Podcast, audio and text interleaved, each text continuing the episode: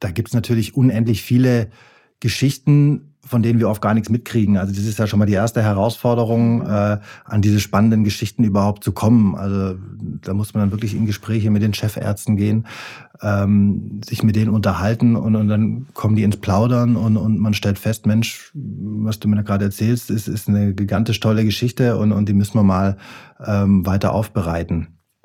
Und dann ist natürlich das Ziel, diese Hochleistungsmedizin auch greifbar zu machen und vor allem auch der Öffentlichkeit zu zeigen, wie, wie weit die Medizin in vielen Bereichen schon ist und, und was für positiven Einfluss äh, die Medizin auf äh, das Leben von Menschen hat, die, die vielleicht schon dachten, wie soll mein Leben unter den Umständen weitergehen? Und äh, man konnte ihm dann eben doch durch einen medizinischen Eingriff helfen. Herzlich willkommen beim Podcast Senden und Empfangen mit dem Besten aus der Unternehmenskommunikation. Wir sprechen mit Kreativen und Strategen aus der Branche und möchten wissen, wie sie mit Kunden in Kontakt treten.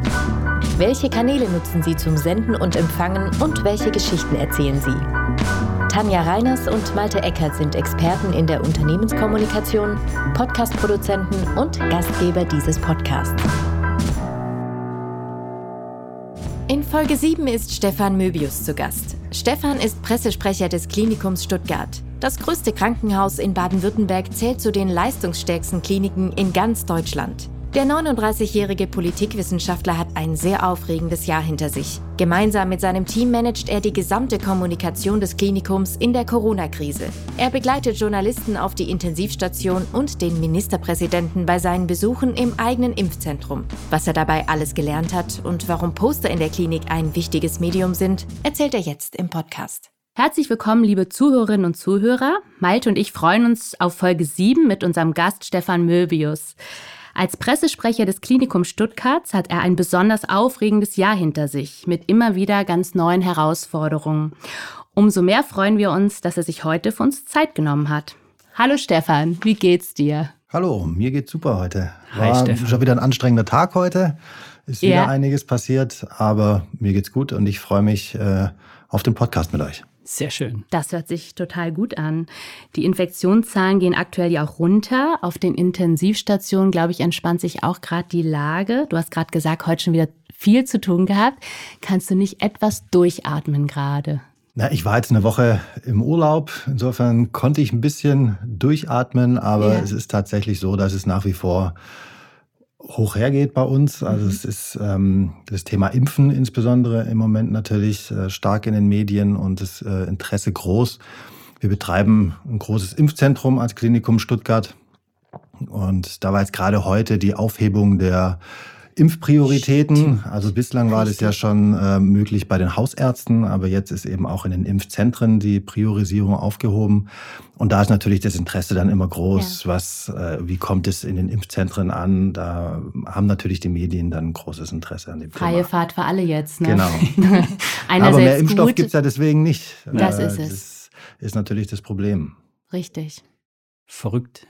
Stefan, ich würde mal ähm, ein bisschen Retroperspektive betreiben. Lass uns mal ins Jahr 2020 schauen. Im Januar kam der erste Corona-Fall in Deutschland auf den Plan. Ähm, war das für euch von vornherein klar, was da auf uns zukommt? Also habt ihr direkt in Krisenmodus geschaltet im Januar oder war das noch in Anführungszeichen entspannt? Und ähm, was waren dann so die nächsten Schritte, als ihr begriffen habt, was das für eine Tragweite annimmt? Ja, also ganz neu war ja das Thema nicht. Es wurden ja immer wieder äh, so, so, so andere Erreger ähm, auch bekannt. Also sei es jetzt SARS-1 oder auch der Ebola-Virus war ja mal ganz groß, als das irgendwie einer mal in, in Deutschland aufgetaucht ist. Also es kam ja immer wieder, dass man irgendwo einen mysteriösen Virus entdeckt hat und, und alle dann Angst hatten. Mhm. Äh, insofern war das Thema nicht ganz neu. Aber man hat sich natürlich schon in gewisser Weise darauf vorbereitet. Also man hat dann im Januar auch mal angefangen, so, so die Krisenpläne nochmal durchzugucken. Ähm, was muss man da aktualisieren? Äh, als es dann immer näher kam, hat man geschaut, ähm, wie gehen wir denn jetzt mit einem Patienten um, der mit einem entsprechenden Virus äh, ankommt? Wie können wir den durchs Krankenhaus schleusen, ohne ähm, ganz viel Kontakt mit äh, ungeschützten Patienten und Mitarbeitern zu haben? Ich meine, das ist ja aus heutiger Sicht kaum noch vorstellbar, dass Leute im Krankenhaus ohne Maske rumlaufen. Mhm. Äh, so Richtig. hat man sich da inzwischen dran gewöhnt. Aber damals war das ja so. Und insbesondere unsere Notaufnahme hatte natürlich große Sorge, dass da dann Leute kommen, ähm, in den Schlangen warten und, und dann natürlich da äh, weitere Leute anstecken. Insofern war tatsächlich der erste Schritt zu sagen, wir müssen schauen, dass wir die Patientenströme trennen können. Und mhm. dann haben wir eben vor dem Krankenhaus praktisch einen separaten Zugang eingerichtet, äh, wo dann auch eine Abstrichstelle war. Damals waren ja auch die, die Testkapazitäten noch gar nicht vorhanden. Also ja. Also die ersten Tests hat man ja äh, nach Berlin geschickt. Irgendwann konnte dann das Landesgesundheitsamt testen. Also es hat ja auch ein paar Wochen gedauert, bis man dann eigene Testkapazitäten aufgebaut hat. Das ging bei uns zum Glück relativ schnell. Aber das waren so die ersten Schritte, dass man gesagt hat, wir müssen schauen, dass wir von Anfang an die Patienten und, und die möglicherweise mit äh, Covid-infizierten Personen voneinander trennen. Mhm. Aber da waren ja am Anfang noch nicht die schweren Patienten, sondern das waren ja die Urlaubsrückkehrer, vor mhm. allem aus den Skigebieten. Und da gab es relativ wenig schwere ja. Verläufe ja. noch am Anfang. Außerdem war alles ja in Heinz, spielt es ja alles in Heinsberg auch ab am ja, Anfang. Genau. genau, genau. Aber dann ging es doch relativ schnell und äh, wir steckten auf einmal mitten in der ersten Welle und auch im ersten Lockdown. Ähm, mittlerweile ist das ja alles fast schon geübt. Auch die Intensivstationen füllten sich dann auch hier in Stuttgart. Und wie, wie sah auf einmal dein Arbeitsalltag aus? Auch jetzt gerade als Pressesprecher von so einem großen Klinikum. Ähm, ja, wie war das? Kamen da täglich hunderte Anrufe von Zeitungen und Fernsehsendern? Ja, vor allem war das mal eine Umstellung, dass es plötzlich nur noch ein Thema gab. Und mit anderen Themen, gut, da hat man in der Anfangsphase auch überhaupt nicht die Zeit gehabt, ähm, aber musste man sich gar nicht mehr beschäftigen, weil sowieso alle Welt nur noch über ein Thema gesprochen hat. Und auch die Zeitungen und, und, und die Nachrichtensendungen waren ja nur voll mit diesem einen Thema. Und, und diese Inhalte ja. müssen natürlich auch irgendwo herkommen. Mhm. Und im Zweifel kommen die eben aus Krankenhäusern oder anderen Gesundheitseinrichtungen. Und insofern ist die Zahl der Presseanfragen natürlich schon extrem angestiegen. Ähm, natürlich am Anfang, als es auch noch nicht so viele Patienten gab, erstmal hm, fachliche Einschätzungen zur Gefährlichkeit des Virus, wie kann man sich schützen, Hygienevorgaben und so weiter. Also was da Mediziner dann dazu sagen, solche Geschichten. Aber parallel dazu auch, und, und, und da musste man natürlich auch erstmal die Strukturen aufbauen, viele Anfragen zur Ausstattung der Krankenhäuser. Wie sieht's ähm, bei euch mit Isolierzimmern aus für Patienten? Wie sieht's mit Beatmungsgeräten aus? Also diese ganzen Sachen ähm, haben natürlich die Medien interessiert. Mhm. Darf ich vielleicht noch mal kurz zwischenfragen? Wir haben dann ja Unbedingt. alle einen Crashkurs in Virologie gemacht. Wie bist du so schnell in die Information gekommen auch? Ähm, weil das hat sich ja täglich geändert. Wie hast du das geschafft, da so schnell immer wieder auf dem Stand zu sein, auch in der Tiefe drin zu sein? Das warst du ja vorher auch nicht. Also wir haben da zum Glück Ärzte, die, die sich da sehr gut auskennen und auch wirklich die aktuellen wissenschaftlichen ähm, Fakten kennen, die Studien lesen und dann auch in der Lage sind, mir als Laien zu erklären, ähm, was das jetzt konkret bedeutet. Also auch die Wissenschaft hat sich ja da weiterentwickelt, mhm. hat immer mehr dazugelernt, je länger man den Virus eben kannte. Und da habe ich wirklich das Glück, dass wir tolle Ärzte haben, die, die ja. sich da wirklich auch extrem engagiert haben und, und sich sehr stark belesen haben und dann das auch entsprechend runterbrechen konnten und auch in der Lage sind, einem Radiosender, einem, einem TV-Sender, einem Journalisten zu erklären, was da die, die Sache ist. Und ihr auch im stetigen Austausch ausstand, oder? Genau. Ja. Klar. Mhm. Wir haben ja gerade so ein bisschen darüber gesprochen. Du hast gesagt, äh, erstmal wurden irgendwie Prozesse angepasst. Ähm, Senden und Empfang dreht sich ja auch sehr stark um Kommunikation. Ähm, was hat sich bei euch in der Kommunikation, also intern quasi, verändert? Ähm, wie habt ihr es geschafft, auch wirklich so schnell irgendwie Infos äh, an die Presse rauszuhauen? Ähm, der Informationsfluss im Krankenhaus ähm, hat sich da oder wie hat der sich angepasst? Also es wurde relativ schnell auch ein Führungsstab mhm. etabliert dann im Krankenhaus. Der also sich, wie so ein Krisenstab kann man sich das vorstellen? Genau, mhm. Ähm, wo wirklich aus den unterschiedlichen Bereichen äh, dann Leute da sind. Natürlich der Vorstand, dann ähm, aus den klinischen Bereichen, ähm, die dann eben sagen, wie es mit den Patienten im Moment aussieht. Ähm, die Hygieneabteilung, dann, dann die ganze ähm, Logistik ähm, bis hin zum Einkauf, wie, wie bekommen wir jetzt Masken her? Ähm, diese ganzen Themen werden dann in diesem Gremium besprochen und die haben in der Anfangsphase wirklich auch jeden Tag stattgefunden, mhm. also inklusive Wochenende. Und in dieser Anfangsphase war es ja noch nicht gelernt, dass man Online-Konferenzen oder sowas hatte. Also man hat sich da wirklich noch in Präsenz am Anfang getroffen. Und ähm, da war es dann schon möglich, die aktuellen Presseanfragen auch immer einzubringen, äh, seinen Informationsbedarf zu decken. Das ging dann schon ganz gut. Also eine riesen Herausforderung war natürlich also die interne Mitarbeiterkommunikation. Mhm. Also wir haben natürlich unendlich viele Informationen gehabt, die wir irgendwie an die Mitarbeiter bringen mussten. Und da gibt's natürlich im Krankenhaus auch viele Bereiche, die man nicht klassisch per E-Mail erreicht oder auch per Intranet, die eben nicht den Desktop-Arbeitsplatz haben, sei es in der Pflege, sei es äh, in der Logistik, im Reinigungsdienst und so weiter. Und das sind ja gerade die Leute, die auch viel im Kontakt in den mhm. Bereichen sind. Und das war natürlich schon eine sehr große Herausforderung. Wie habt ihr das dann gemacht? Mit Hauspost? Oder wie muss ich man sich mich auch gefragt, sind es dann Aushänge oder wie seid ihr da in die Kommunikation getreten? Teilweise sind es Aushänge, aber es gibt natürlich schon gelernte Strukturen über die Stationsleitungen und so weiter, wo man dann auch versucht haben, durch vorgefertigte Plakate ähm, oder, oder entsprechende Informationsblätter dann auch, die man dann zum Ausdruck vorbereitet hat, mhm. Äh, die, die hat man dann eben an die entsprechenden Multiplikatoren gestreut, die dann dafür verantwortlich waren, das dann eben an die Mitarbeiter weiter, weiterzugeben. Aber wir haben natürlich auch viel mit Plakaten gearbeitet, auch, auch was die aktuelle Besuchsregelung beispielsweise ja, anbelangt. Ja. Das war, man muss ja auch die Patienten, man muss die Angehörigen erreichen, die die Homepage äh, ständig aktualisieren und gerade in der Anfangsphase ja haben sich ja die Ereignisse geändert, da ne? überschlagen. Also da, da war ja nicht, nicht vorstellbar, dass man sagt, äh, es sind keine Angehörigenbesuche mehr erlaubt. Also auch diese ganze da, Patientenkommunikation genau. läuft ja auch bei dir in der Pressestelle dann auch auf, ne? Oder gibt es da also wieder nochmal einen anderen Bereich? Zu den Angehörigen, ja, also über die Homepage ja. letztlich. Ja. ja. Mhm. Also natürlich spielen da die äh, einzelnen Pflegestationen eine sehr wichtige Rolle, gerade auch im Austausch mit den Angehörigen, weil die natürlich wissen wollen, wie geht's äh, den entsprechenden Angehörigen und, und da können wir nichts dazu sagen. Nee. Das, das läuft dann natürlich über die ähm, Station, über die Pflegebereiche. Aber gerade was Besuchsregelungen und, und sowas angeht, ähm, war natürlich schon viel Informationsbedarf. Und das hat man zum einen über die Homepage gemacht, aber natürlich auch mit Plakataktionen. Beschilderungen oder auch, ne, wer genau. wo steht, wo wer wo, wo warten muss. Und, ähm, ja, es gab einen Sicherheitsdienst, ja. also, ja. den es auch nach wie vor an den Eingängen ja. gibt, der dann äh, kontrolliert. Das, das sind ja lauter Sachen, die extrem ungewohnt sind in so einem Krankenhaus. Also man will ja eigentlich offen sein, keine Angst vor einem Krankenhausaufenthalt vermitteln mhm. und dann stellt man da Securities vor das Krankenhaus. Ähm, man, man, darf nur mit entsprechenden Passierscheinen rein und ja. das ist natürlich schon eine große Umstellung für so ein Haus. Ja, ja ich erinnere mich auch, als ähm, im April, ich mein Vater musste ins Krankenhaus und ich bin bis zum Eingang gekommen und durfte ihn dann da wirklich so abgeben. Ja.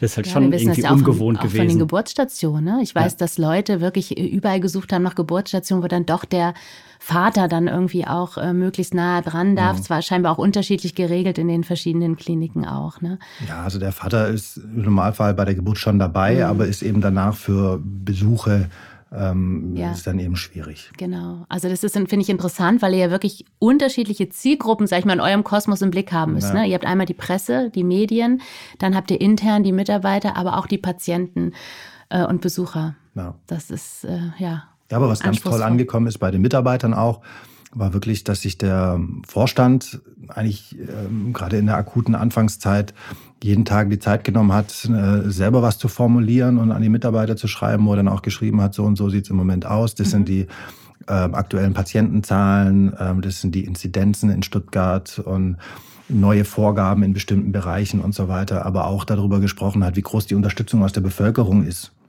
also wie so ein ähm, tägliches Update praktisch, tägliches oder? Update gab es hm. da, genau. Gab es dann per E-Mail, wurde das, das dann per E-Mail und im Intranet wurde das veröffentlicht. Ah ja, also Intranet habt ihr da auch als genau. Kommunikationstool. Mhm. Interessant. Du hast uns im Vorgespräch auch erzählt, dass du ganz regelmäßig auch Journalistinnen und Journalisten begleitet hast auf der Intensivstation. Da gab es ja auch immer wieder Debatten, auch immer noch aktuell, dass die Situation doch nicht so dramatisch war, wie sie nachher medial auch oft dargestellt wurde. Oh ja. ähm, wie hast du das erlebt? Du kennst ja jetzt beide Seiten auch. Ja, also wir waren natürlich immer bemüht, da Transparenz zu schaffen. Ähm, wir haben relativ schnell uns überlegt, ähm, wie machen wir das mit den Intensivpatienten? Eben wie gesagt, man versucht, die Covid-Patienten von den Nicht-Covid-Patienten natürlich zu trennen. Wir haben sehr viele kritisch kranke Menschen im Krankenhaus, Krebspatienten und so weiter, die, die für ihre Chemotherapie kommen und, und, und, die natürlich unter keinen Umständen infiziert werden sollten. Und ähm, haben da eigentlich von Anfang an klare ähm, Linien vorgegeben und auch eine Intensivstation rein für Covid-Patienten freigemacht.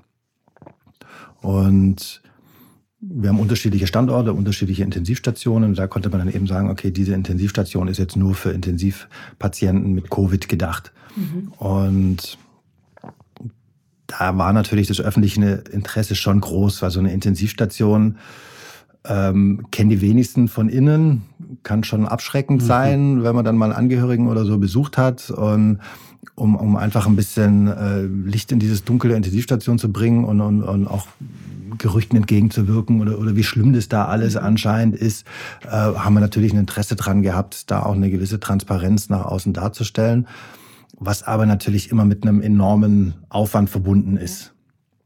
Also alleine das, das, das Einschleusen, das Ausschleusen. Man will natürlich unter allen äh, Möglichkeiten verhindern, dass sich da irgendjemand drin infiziert. Mhm. Äh, die Mitarbeiter gehen da zwar auch täglich rein, es war ja auch alles zu einer Zeit, wo noch nicht von Impfungen die Rede war. Mhm. Und ähm, entsprechend hat man dann auch die Journalisten geschützt. Aber da haben wir schon versucht, Transparenz zu, zu schaffen und mhm. haben die dann da auch ähm, durchgeführt. War natürlich immer auch mit einem Aufwand für die Mitarbeiter dort verbunden, weil die natürlich sich dann in der Zeit eben nicht äh, ausschließlich um die Patienten ähm, kümmern konnten. Das heißt, die haben jemand abgestellt, der sich dann da auch um die Journalisten kümmert, die Journalisten mhm. rumführt, hat natürlich zusätzlich äh, Personal dann gebunden, aber hat einfach gezeigt, wie professionell auf den Intensivstationen gearbeitet wird. Also das mhm. hat die Journalisten selbst dann schon auch beeindruckt. Ja, und soll es eher abschrecken oder soll es eher Sicherheit geben? Was wäre, was ist für dich da die wichtige Botschaft? Naja, die, die Leute sollten eben schon die Krankheit ernst nehmen. Also viele haben mir gedacht, na, die mache ich kurz durch, dann, dann, dann genau, ist das Thema erledigt. Grippe, ja. Und genau, es ist, ist, ja wie eine Grippe und, und manche spüren es gar nicht. Aber es war natürlich schon auch wichtig zu zeigen, dass das eine sehr ernstzunehmende Krankheit ist. Aber auf der anderen Seite auch hatten, hatten ja viele so, so Bilder von total überlasteten Krankenhäusern mhm. im Kopf. Mhm. Und auch dem wollten wir natürlich entgegenwirken, zeigen, also hier wird jeder Patient äh, zu 100 Prozent optimal versorgt. Ähm, hier stehen keine Patientenbetten und, äh, auf den Gängen, sondern äh, mhm. hier hat wirklich jeder, der es braucht, auch ein Beatmungsgerät zur Verfügung und und und. Also, also schon auch eine Sicherheit zu vermitteln. Man wollte natürlich schon passiert. auch die Sicherheit mhm. vermitteln, dass mhm. hier alles ja, professionell abläuft ja. und, und nicht da irgendwie eine, eine Blackbox mhm. hinterlassen. So eine Pandemie bringt ja jetzt nicht nur oder bringt auch äh, schöne Sachen mit. Du hast im Vorgespräch so ein bisschen auch äh, angeteasert, dass ähm, die Stimmung Richtung Impfzentrum sehr positiv war. Magst du uns da ein bisschen was zu erzählen? Ja, also das ist natürlich nach den vielen anstrengenden Monaten und, und, und auch, sag ich mal, belastenden Monaten, wenn man da mit Journalisten auf Intensivstationen unterwegs ist, sieht man natürlich auch die schweren Verläufe ähm, kriegt natürlich mit, Angehörige können äh, ihre, ihre, ihre Angehörigen im Krankenhaus nicht besuchen. Wir haben dann immer noch versucht zu ermöglichen, dass das, wenn Patienten dann tatsächlich im Sterben liegen, dass da dann zumindest äh, nochmal Angehörige kommen können. Mhm. Aber das sind natürlich viele sehr schwierige Schicksale, die mhm. man da auch hautnah miterlebt. Und da war natürlich immer diese Impfung, die dann irgendwann mal kommen sollte, war natürlich immer so, so der Lichtblick, ganz ja. genau. Und als es dann zum Jahresende dann tatsächlich da war, war das natürlich schon eine Aufbruchstimmung, die dann mhm. äh, aufgekommen ist unter den Mitarbeitern. Also also wirklich der, der Einsatz, um dieses Impfzentrum innerhalb von wenigen Wochen aufzubauen, riesige Kapazitäten da zur Verfügung zu stellen. Das ist eine Niederhalle gemacht. Das Wir, ist genau. euer Impfzentrum in der Liederhalle. Ja, unser ne? Impfzentrum genau. in der Liederhalle, mhm. genau. Also auch die Liederhalle hat da super mit angepackt. Ja, und das sah sehr eindrucksvoll aus. Du hast das ja, auf LinkedIn gepostet. Ich hatte genau. das gesehen. Das sah fast feierlich. Ja, ja, das, das war echt, das war echt super. Dann natürlich die sage ich mal, äh, der, der Startschuss für die Impfung dann auch mit dem äh, Ministerpräsident Kretschmann. Mhm. Also das, das war natürlich schon eine tolle Aufbruchstimmung. Und alle haben so gedacht, okay, jetzt ähm, haben wir es dann bald mhm. geschafft, jetzt starten die Impfungen und, und jetzt geht's los. Und, und auch die Leute, die dorthin gekommen sind. Also am Anfang hatte man die Priorisierungsgruppe von den über 80-Jährigen mhm. insbesondere neben dem Krankenhauspersonal. Und da hat man natürlich den Leuten schon angemerkt, wie, wie erleichtert da viele Menschen waren, die mhm. da rausgekommen sind. Also zum einen waren sie extrem dankbar, dass es da alles so top organisiert war und vor allem aber, dass jetzt einfach wieder ein neuer Lebensabschnitt irgendwie anfängt. Also sie, sie waren ja. jetzt gefühlt ein Jahr weggesperrt, konnten ihre Enkelkinder nicht sehen und, und viele waren, hatten dann wirklich auch so Tränen in den Augen und gesagt, Mensch, endlich ist es soweit und äh, bald kriege ich wieder Besuch von der Familie und also, also wirklich eine, eine wahnsinnige Erleichterung mhm. bei den Menschen. Und also eine ganz positive Stimmung, die man eigentlich in einem Krankenhaus eher so von der Geburtsstation kennt. Ja. Also viele, hm, genau, grundsätzlich kommt man eben ins Krankenhaus und, und ist dann erstmal krank, also hat man doch irgendwie eine negative Assoziation. Das ist auf der Geburtsstation anders und so ähnlich war es im Impfzentrum. Also die Leute gehen da hin und, und kommen total erleichtert wieder raus. Ja, also sie freuen sich auf ja. diesen Termin im Impfzentrum. Entsprechend positiv war auch dort die Stimmung. Auch die Mitarbeiter ähm, haben sich viele Menschen freiwillig gemeldet, um dort mit, mitarbeiten zu können ähm, aus, aus ganz verschiedenen Bereichen sind dann dort Leute, die, die vorher in der Gastronomie gearbeitet haben oder die, die Aussteller auf dem Cannstatter Vasen waren oder was auch immer. Mhm. Die arbeiten dann in so einem Team dort mit. Also war, war echt Euphorie. Also cool. ich gehe immer noch lieber mit Journalisten ins Impfzentrum als auf die, als Intensivstation. Auf die Intensivstation. Ja, das kann ich gut verstehen. Du hast auch diesen Begriff positive Pressearbeit, hast du gesagt im Vorgespräch, fand ich einen interessanten äh, Begriff. Und äh, wie wichtig ist das bei aller Dramatik wirklich auch ähm, der Pandemie so den Blick für die Good News im Auge zu behalten und da auch Angebote zu machen an die Medien? Ja, also das, das fiel natürlich mit dem Thema Impfen ja. dann noch mal leichter, Klar, wobei auch dort natürlich dann ja. suchen die Journalisten ja dann doch meistens das Negative. Also äh, eigentlich haben wir ja. uns überwiegend damit beschäftigt, dass es zu wenig Impfstoff gibt. Ja, wofür ihr natürlich auch nichts wofür könnt. Wofür wir ne? auch nichts können oder irgendwelche Gerüchte, dass abends ähm, ja die restlichen Impfstoffe mhm. weggeworfen werden. Und also, also mit solchen Themen mhm. musste man sich dann eigentlich nur auseinandersetzen. Dann irgendwelche Nebenwirkungen. Und dann war ja dieses ständige Hin und Her erst ist der Impfstoff nicht für die Älteren, dann nur für die Älteren. Ja. Und also dieses ständige nicht, äh, nicht klar entscheiden, wo, wofür es dann eigentlich äh, zugelassen ist. Und das, das hat natürlich schon auch die Pressearbeit extrem mhm. erschwert und natürlich auch die Arbeit des Impfzentrums massiv ja. erschwert. Also wenn man dann dort Diskussionen ausfechten muss, äh, welchen Impfstoff jetzt wer will.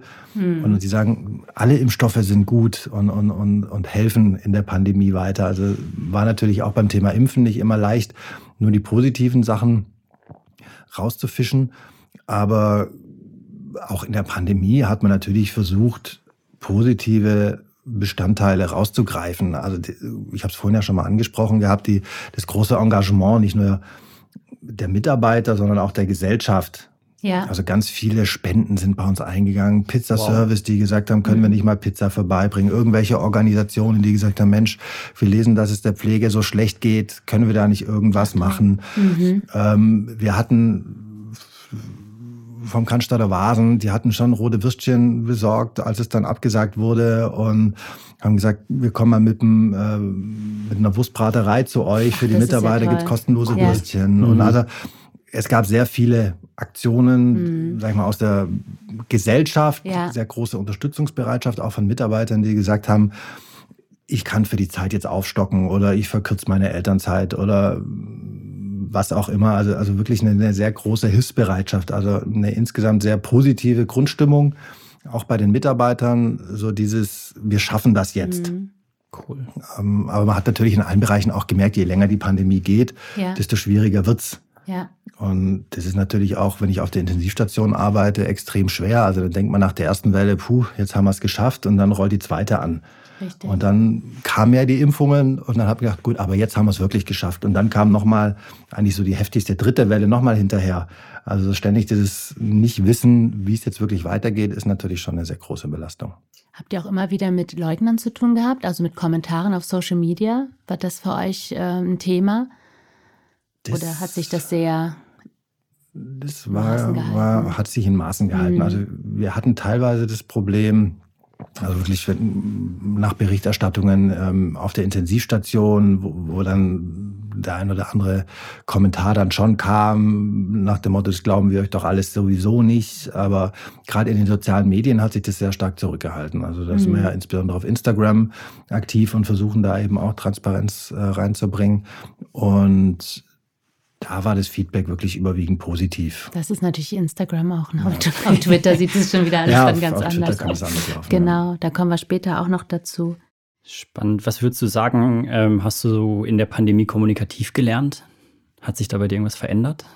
Oder das was dazu Mama ja sagen musst, du warst vorher, glaube ich, anderthalb oder ein Jahr da. Also schon auch Erfahrung gesammelt, aber auch noch kein alter Hase. Ja, das stimmt natürlich. Also ich sag mal, was, was ich schon gelernt habe, war auch bei den vielen Anfragen, die, die, die einfach eingingen mhm. und auch gerade TV war sehr oft bei uns, weil ich glaube, es gab viele Krankenhäuser, die, die, die wirklich sich komplett abgeschlossen haben und gesagt haben, sie lassen auch keine Fernsehsender rein. Und da waren wir relativ offen, was sich dann wahrscheinlich eben auch rumgesprochen hat. Also es war dann schon ja, äh, regelmäßig und, und man lernt natürlich schon sehr gut kennen, welchen Bedarf so ein Fernsehteam hat. Also das muss ich sagen, das ist so, so mit der Zeit noch, noch stärker dann mhm. dazugekommen, dass man einfach genau weiß, okay, ähm, wenn die mit einer Pflegekraft sprechen wollen, die, die, die auf einer Covid-Station arbeitet, dann wollen die noch zusätzlich das, das und das sehen. Mhm. Und, und das, das lernt man dann natürlich, kann das dann auch viel einfacher vorbereiten und muss dann nicht, wenn das Team da ist und eigentlich die Pflegekraft schon wieder weiter muss, zu versuchen improvisieren, sondern ähm, das kann man dann natürlich auch leichter vorbereiten, wenn man das ein Stück weit antizipieren kann, was, mhm. was die Medien da eigentlich alles wollen. Und ich kann mir vorstellen, dass du auch ein paar Mitarbeiter entdeckt hast, wo du sagst, super, die, die Pflegekraft ist wieder da, die ist die genial vor der Kamera, klar. die nehme ich wieder. Ja, ja, klar. Also da gab es ja. natürlich so, so, so ein paar, ähm, wo es dann auch tolle Geschichten dahinter gibt. Ja. Und da, da haben sich natürlich schon, schon ein paar, sag ich mal, hervorgetan. Ähm, es sind natürlich auch nicht alle bereit, es da, da mitzumachen. Klar. Mhm. Und, und, sich da vor so eine Kamera zu stellen. Das sind ja auch häufig schwierige Fragen, die da kommen. meine, der ähm, Mangel an Pflegekräften ist ja immer in aller Munde. Ähm, sind natürlich auch teilweise wirklich schwierige Fragen, die da gestellt werden. Und, und da dann souverän zu antworten, ist, ist auch nicht immer ganz einfach.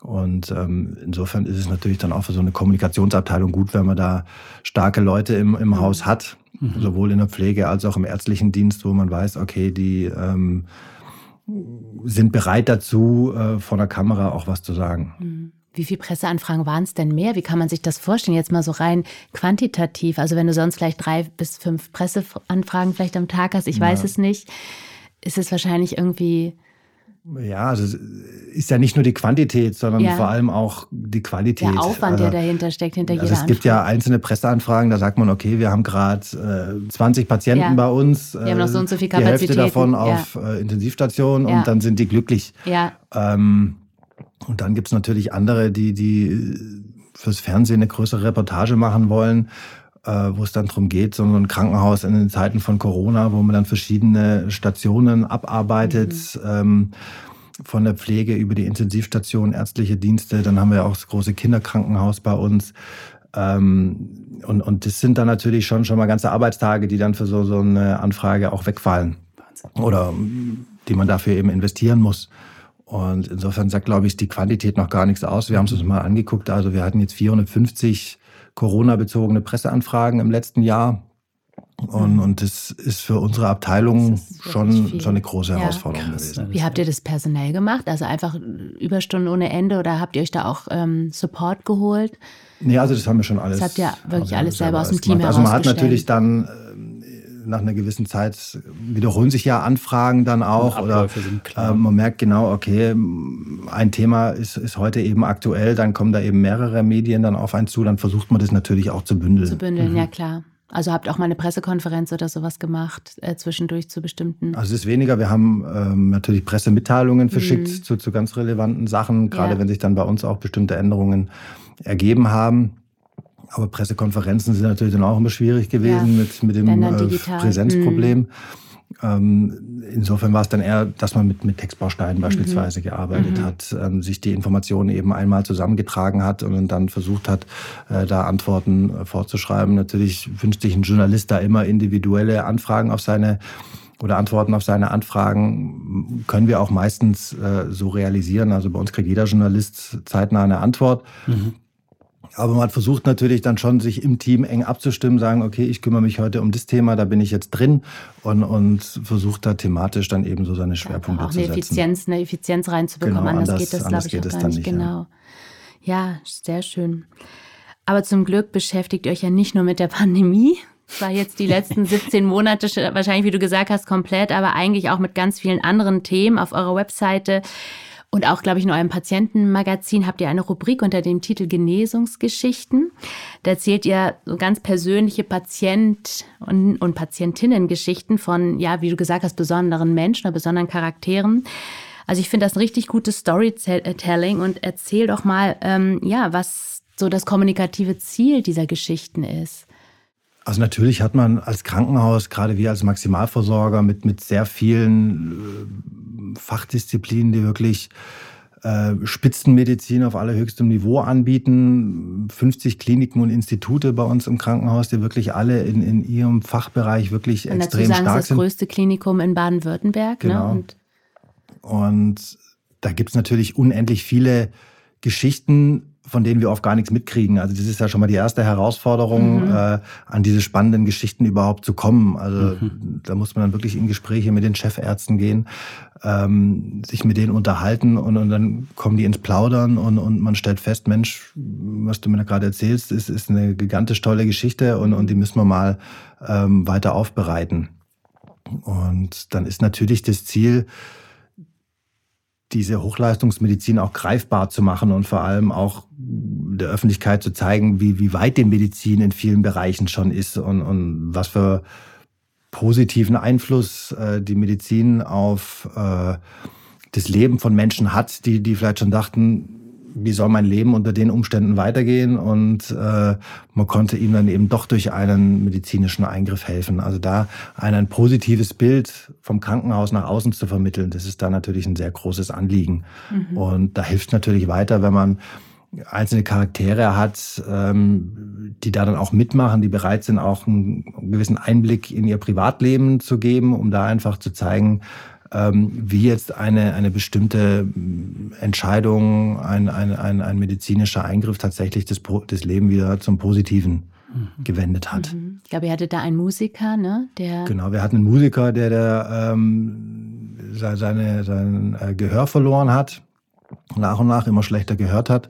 Und das ist natürlich für einen Musiker dramatisch. Ja. Und, und da konnte man dann eben durch ein entsprechendes Implantat ihm helfen mhm. und ähm, er kann wieder als Musiker, als Musiklehrer weiterarbeiten. Wir hatten eine Geschichte, wo ähm, eine Oma dem Enkel ein Organ gespendet hat, ähm, damit er eben wieder normal am Leben teilnehmen kann, nicht mehr zur mhm. Dialyse muss.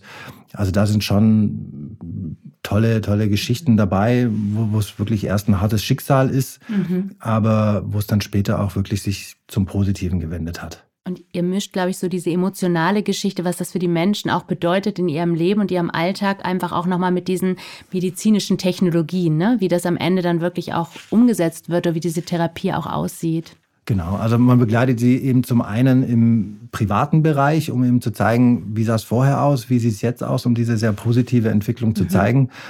Und auf der anderen Seite spricht man eben auch mit den Medizinern, die dann eben erklären können, ähm, was da genau im Körper passiert, was da das Besondere an dieser Therapierichtung beispielsweise ist, ähm, um, um da einfach wirklich auch diesen, diesen wissenschaftlichen Anspruch ein Stück weit ähm, abzubilden. Also mhm.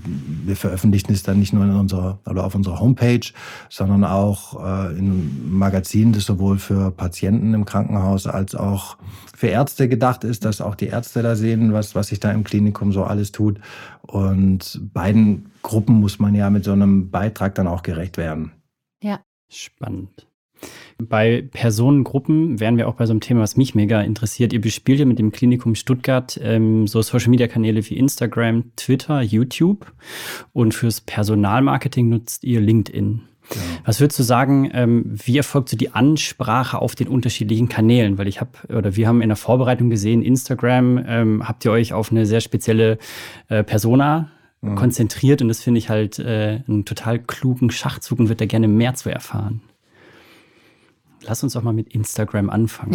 ja, genau, eins nach dem anderen. Ja, also natürlich ist, also Instagram ist, sagen wir mal, unter den sozialen Medien schon der wichtigste Kanal für uns. Okay, das ist spannend. Und letztlich war die Entscheidung für diesen Kanal und, und für die Aktivitäten auf Social Media insgesamt vor allem das Thema Personal. Mhm. Also Krankenhäuser sind händeringend auf der Suche nach Personal, insbesondere im Pflegebereich. Und das ist wirklich auch das Hauptziel von unserem Instagram-Kanal, potenziellen neuen Mitarbeitern zu zeigen, welche Möglichkeiten es im Klinikum Stuttgart gibt, mhm. gerade auch als Pflegekraft tätig zu sein. Also da ist eben das Thema Vielfalt für uns ein ganz wichtiges bei der Ansprache, äh, insbesondere von Fachpersonal. Also man muss ja letztlich unterscheiden, will ich Menschen insgesamt für den Pflegeberuf begeistern und das Thema Ausbildung platzieren oder versuche ich tatsächlich äh, Personen, die schon äh, Pflegekräfte sind, mhm. für das Klinikum Stuttgart zu interessieren. Und insbesondere letzteres ist, ist so ein gewisser Fokus auf Instagram, weil wir einfach die, die Stärke haben, als großes Haus eine sehr starke Streuung zu haben an Themen und, mhm. und, und, an Fachbereichen, in denen man auch als Pflegekraft arbeiten kann mhm. und da eben sich immer wieder weiterentwickeln kann, ähm, spannende Perspektiven hat. Also angefangen von, von, von der frühgeborenen Station, wo, wo wirklich wenige hundert Gramm schwere Babys auf die Welt kommen, bis, bis zu einer Adipositas-Station, ähm, wo, wo, wo Menschen mit, mit mehreren hundert Kilo dann, dann behandelt werden. Ja. Also wirklich vom, vom, vom ja. kleinsten Neugeborenen auch, auch eine geriatrische Abteilung, ja. ähm, wo man dann auch mit älteren Menschen zusammenarbeitet. Ähm, also wirklich eigentlich alle medizinischen Fachbereiche sind da vertreten. Und das ist natürlich auch für Pflegekräfte dann eine interessante Perspektive, dass man da einfach sich ganz bewusst auch spezialisieren kann. Mhm. Beispielsweise auch im Operationsbereich. Ähm, also viele, viele große Operationen, komplexe medizinische Eingriffe, interdisziplinäre Zusammenarbeit, das, das sind so die Schlagwörter, die, die, die wir da einfach nutzen, um das Klinikum Stuttgart als Arbeitgeber auch interessant zu machen. Spannend. Und wie würdest du sagen, nutzt ihr YouTube als Kanal? Als Klinikum ist es übergeordnet? Das ist ein Stück weit übergeordnet, würde ich sagen. Also wir haben eben gewisse Imagevideos, mhm. ähm, Kampagnenvideos erstellt, gerade für den Pflegebereich, die wir auch häufig gezielt, gerade auch in den sozialen Medien ähm, spielen und auch bewerben. Und da ist YouTube letztlich eine Art Mediathek. Klar. Für, für uns, ja, ja. Wo, wo, wir schon auch ein Stück weit gezielt ähm, die Videos streuen, aber letztlich insbesondere als Mediathek dann auch nutzen. Video, da kommt mir gerade einfach eine Frage spontan. Ähm, Instagram hat ja IGTV als Kanal. Spielt ihr da irgendwie Medien, also produziert ihr die separat für so einen Kanal oder nutzt ihr dann quasi Medien, wenn ihr sie jetzt für YouTube produziert habt, auch dann entsprechend einfach auf Instagram? Eher letzteres, also mhm. dass wir jetzt wirklich spezielle Videos ähm, für Instagram produzieren, ist eher selten. Mhm. Also es kann in Einzelfällen mal vorkommen. Also wir haben im letzten Jahr beispielsweise an der Jerusalemer Challenge dann auch ja. teilgenommen. Mhm. Und das war dann eben auch so ein klassisches Video, wo wir gesagt haben, das ja. wird auf Instagram super funktionieren und haben es dann auch entsprechend ähm, dafür dann produziert. Aber es wurde teuer am Ende, oder? nee, es ging. Oder hat sich das dann doch irgendwie alles eingepegelt? Ja, also es, ging, also auch von den Lizenzen war ja. es jetzt nicht äh, so kostspielig. Ja, aber ich fand's, ich fand's toll. Aber ja. auch da gab es ja auch wieder so Hass und Hetze. Ne? Ja, ja, aber da war das auch, also die Dynamik, also schon phänomenal. Ja. Also die Idee kam auf, Sinne? ja, ja, also mhm. die Idee kam aus der Pflege. Ach, wir geil. wollen da auch mitmachen. Mhm. Und also es war irgendwie, ich glaube, fünf Tage vor Weihnachten oder sowas. Ja. Und unser Forscher hat gesagt, ja, finde eine super Idee.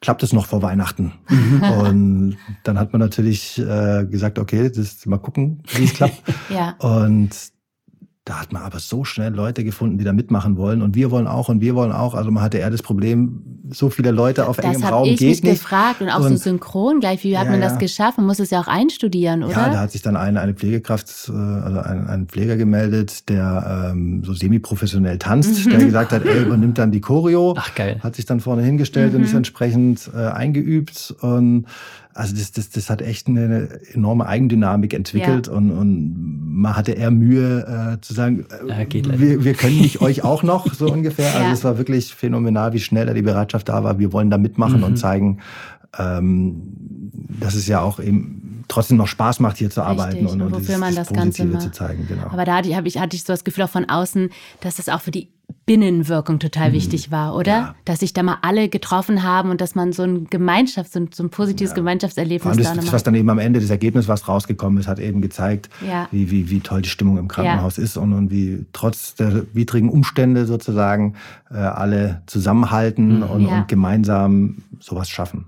Ich fand es ja lustig, weil das Klinikum Essling hat ja auch mitgemacht und mhm. da hat dann sogar noch einer aus der Intensivstation irgendwie noch mal kurz seine Hand dreimal gehoben. Das war also das war schon Geil. sehr, ja.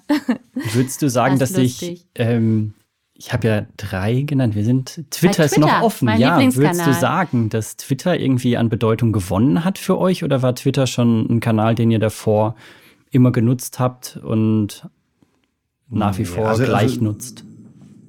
Es hat auf keinen Fall zugenommen, würde ich Mhm. sagen. Also Twitter, finde ich, sollte man haben, weil Mhm. er in bestimmten Anlässen eben ein sehr wichtiger Kanal sein kann. Also gerade wenn es ans Thema Krisenkommunikation mal geht, ist es einfach super, wenn man diesen Kanal hat, wo man schnell Infos raushauen kann. 300 Zeichen? 400? Ich weiß das gar nicht. 280. So, sogar nur noch? Wow, okay. Ja, aber Sogar natürlich dann auch schon. links, Ja, auch es waren links ja mal rausschleudern 140, kann. Ja, ja. genau, es waren ja schon mal Twitter deutlich nicht weniger. meins. Ja, aber mittlerweile machen die Leute es ja so, dass sie so zehn Tweets hintereinander irgendwie. Oh Ja, ähm, aber das ist irgendwie auch unkomfortabel zum Lesen. ich glaube, 19, und dann oder finde ich ich immer, über 20 oder so. Ja. ja, also wenn man sich nicht kurz fassen kann, dann ist es vielleicht Finde ich nicht für auch, den ne? Kanal Dann ist geeignet. der falsche Kanal Ja. eigentlich, ne? Ja.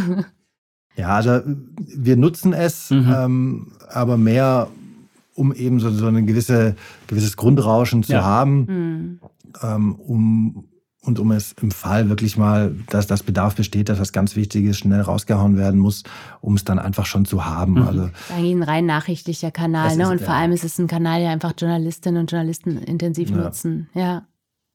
Mhm. ja, aber da könnten wir sicherlich noch mehr machen, ist dann am Ende eben auch eine Kapazitätsfrage. Mhm. Aber da liegt einfach ein Fokus äh, derzeit auf Instagram. aber was ich ja me mega Mhm. äh, gut finde, dass ihr euch einfach fokussiert und nicht einfach jetzt irgendwie äh, noch parallel noch Facebook bespielt, sondern dass ihr wirklich einfach die eure Kanäle erkannt habt und die dann auch entsprechend einfach wirklich auf die Zielgruppe ausrichtet und bespielt.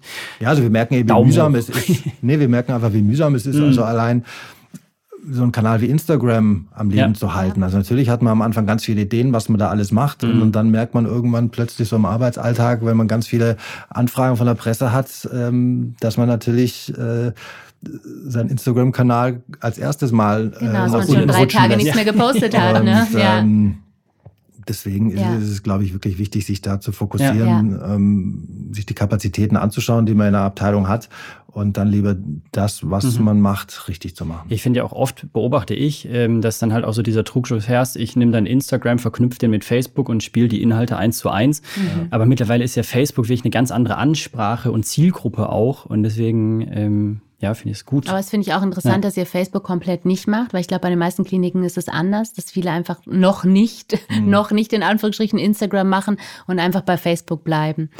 Ja, also für mich ist Facebook einfach auch noch ein, ein, ein deutlich ähm, dialogorientierteres Ja. ähm, Medium. Und das können wir als Abteilung im Moment einfach nicht leisten, da Ja. auch Patientenanfragen zu, zu was auch immer ähm, zu Ach, klar, beantworten. natürlich.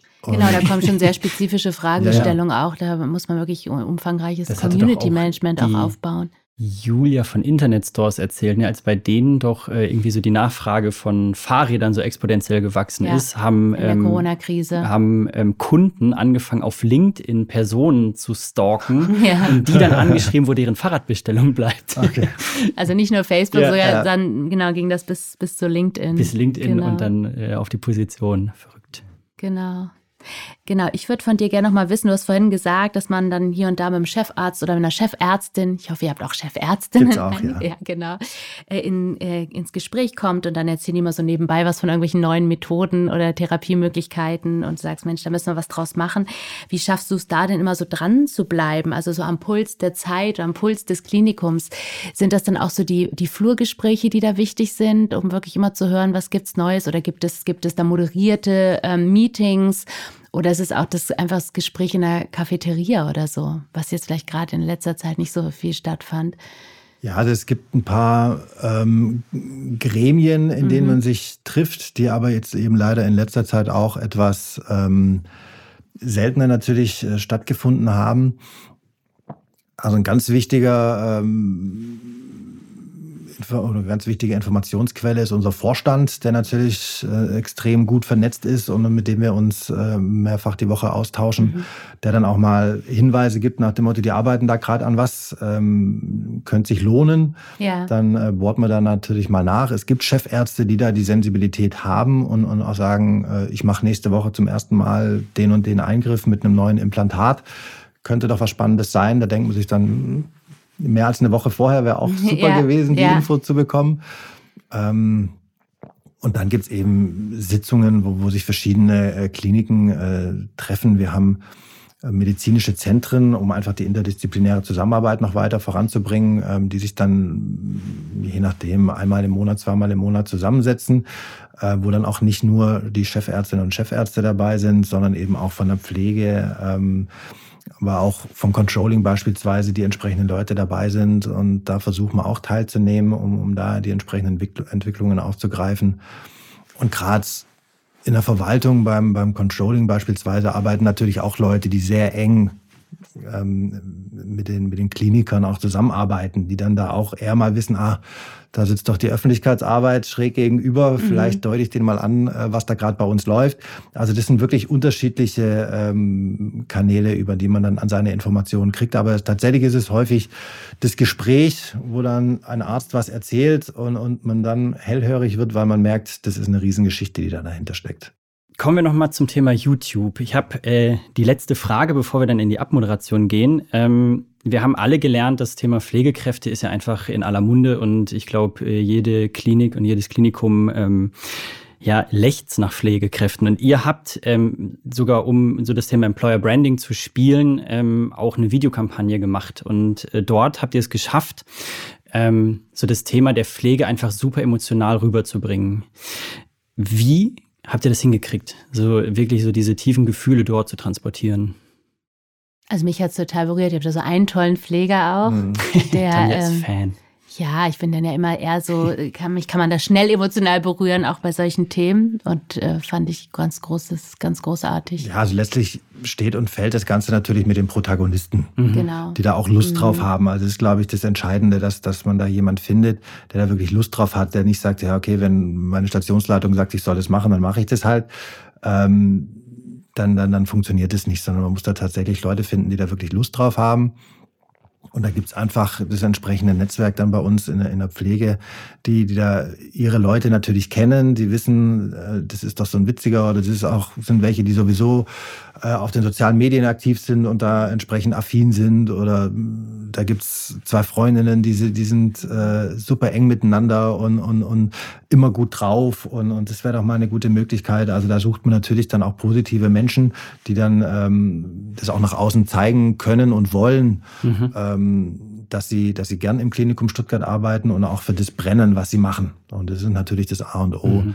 Und auf der anderen Seite natürlich aber auch ein gutes Filmteam, ähm, die dann da gar nicht versuchen, zu viel zu lenken. Natürlich gibt es entsprechende Vorgespräche und Überlegungen, was wollen wir denn jetzt eigentlich mit dem Video zeigen? Man überlegt sich vorher, was sind die Kernbotschaften.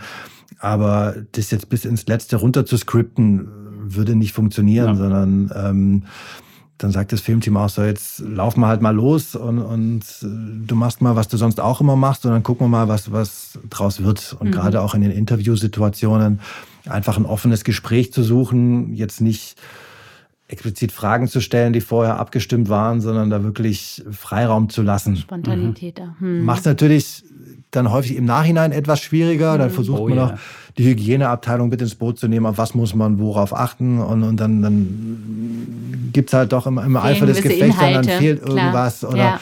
ähm, was aber fürs Video wichtig gewesen wäre. Mhm. Also ist natürlich dann immer der Haken dran. Also improvisieren ist dann gut, wenn es gut vorbereitet ist, so ja, ungefähr. Ja, ja, genau.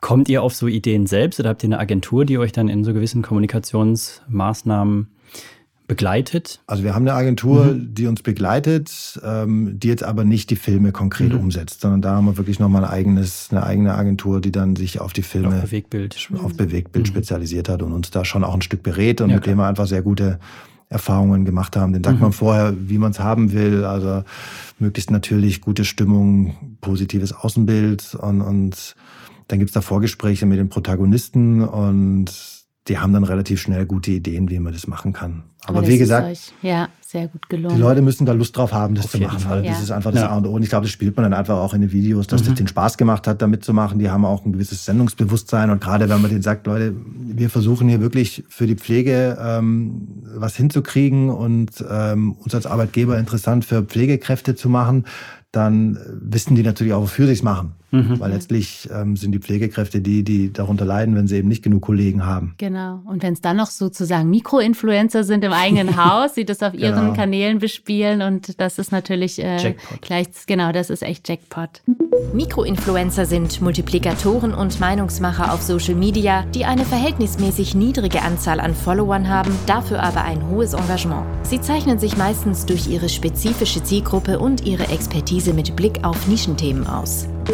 Sehr schön. Ja, vielen Dank, Stefan, für diese intensiven Einblicke. Das war, glaube ich, ja. für uns jetzt auch nochmal ganz interessant, wie das dann, ähm, ja, wie das aussieht in so einer Pandemie, direkt im Krankenhaus, sozusagen an der Schaltzentrale für die Medien. Ähm, ja, vielen Dank. Aber wir sind noch nicht fertig, Malte. Stimmt's? Nein, wir haben noch äh, natürlich unsere Fragen, die immer kommen. Unser Lieblingsspiel am Ende. Unser Lieblingsspiel. Und ich äh, lege einfach los. Stefan, hören oder sehen? Achso, Moment. Du musst dir erst die Regeln erklären. Nein. Du darfst nur eine Antwort geben. Ach so. Wir sagen dir jetzt äh, sieben Gegensatzpaare und du darfst nur eine Antwort. Okay. Also deine Priorität sozusagen. Gut. Dann lege ich doch jetzt einfach jetzt mal los. los. Lieber Stefan, hören oder sehen? Darf ich deinem Podcast sagen, dass ich lieber sehe? Oh, das darf. Du darfst alles sagen. Genau. Dir ist alles erlaubt. Papier oder Notebook? Notebook. Früher Vogel oder Eule? Früher Vogel. Wir haben fast nur frühe Vögel hier irgendwie. Es gibt kaum Eulen. Ich bin beides. Ja. ich bin jetzt dran, oder? Du bist dran. Homeoffice oder Präsenzarbeit? Präsenz. Jetzt wird spannend. YouTube oder Spotify? Spotify. Trotz des Sehens. Ähm, Instagram oder TikTok? Instagram. Und TikTok kommt noch, wenn deine, wenn, deine, wenn deine Kinder, Eltern nicht was gesagt, wenn deine Kinder soweit sind. Und jetzt kommt die Fragen der Fragen. Senden oder empfangen? Also sendest du lieber oder empfängst du lieber? Das ist ja schwierig, da eine Entscheidung ja. zu treffen. Ja, also eigentlich gehört ja beides dazu. Also ja. man kann nichts senden, ohne vorher was empfangen zu haben. Sehr gut, ich finde, das lassen wir so Das lassen, das wir lassen so jetzt einfach mal gelten. Wir, wir, wir lassen das so gelten und sagen, schön, dass du da warst. Vielen Dank. Vielen Dank. Sehr gerne, hat mir viel Spaß gemacht. Ja, uns auch und ja. äh, alles Gute. Vielen Dank für euch auch. Danke. Ciao.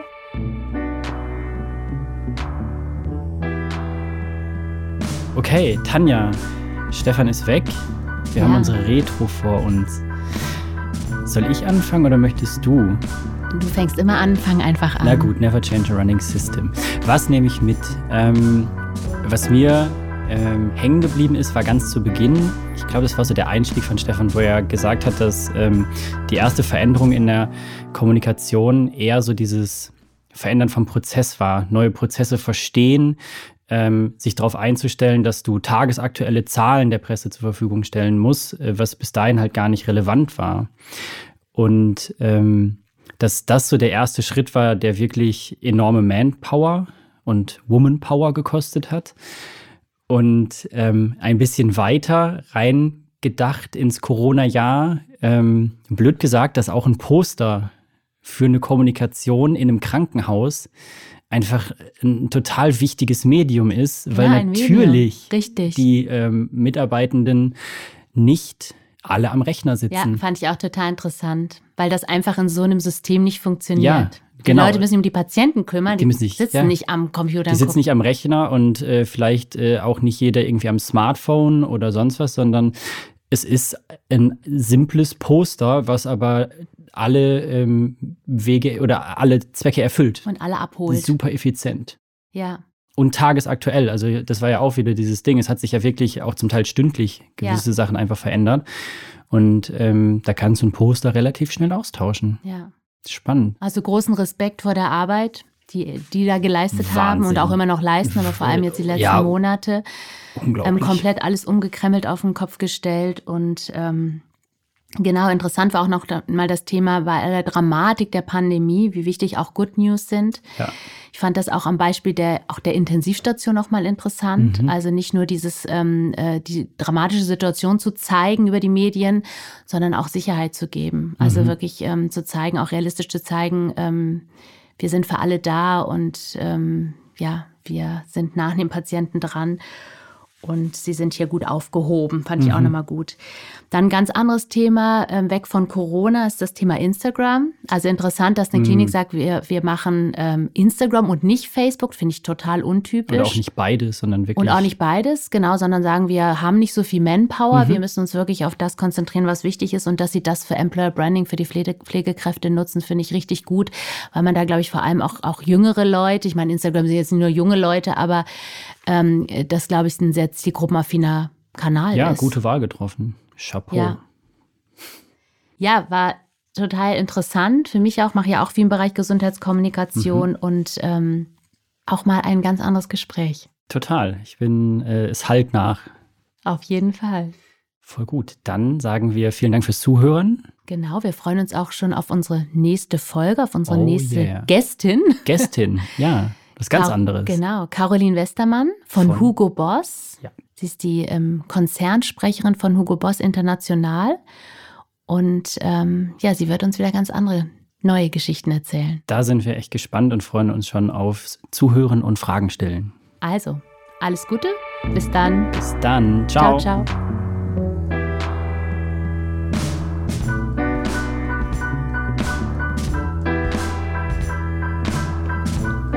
Senden und Empfangen ist eine Produktion von Hirdis und Reiners und Eckert.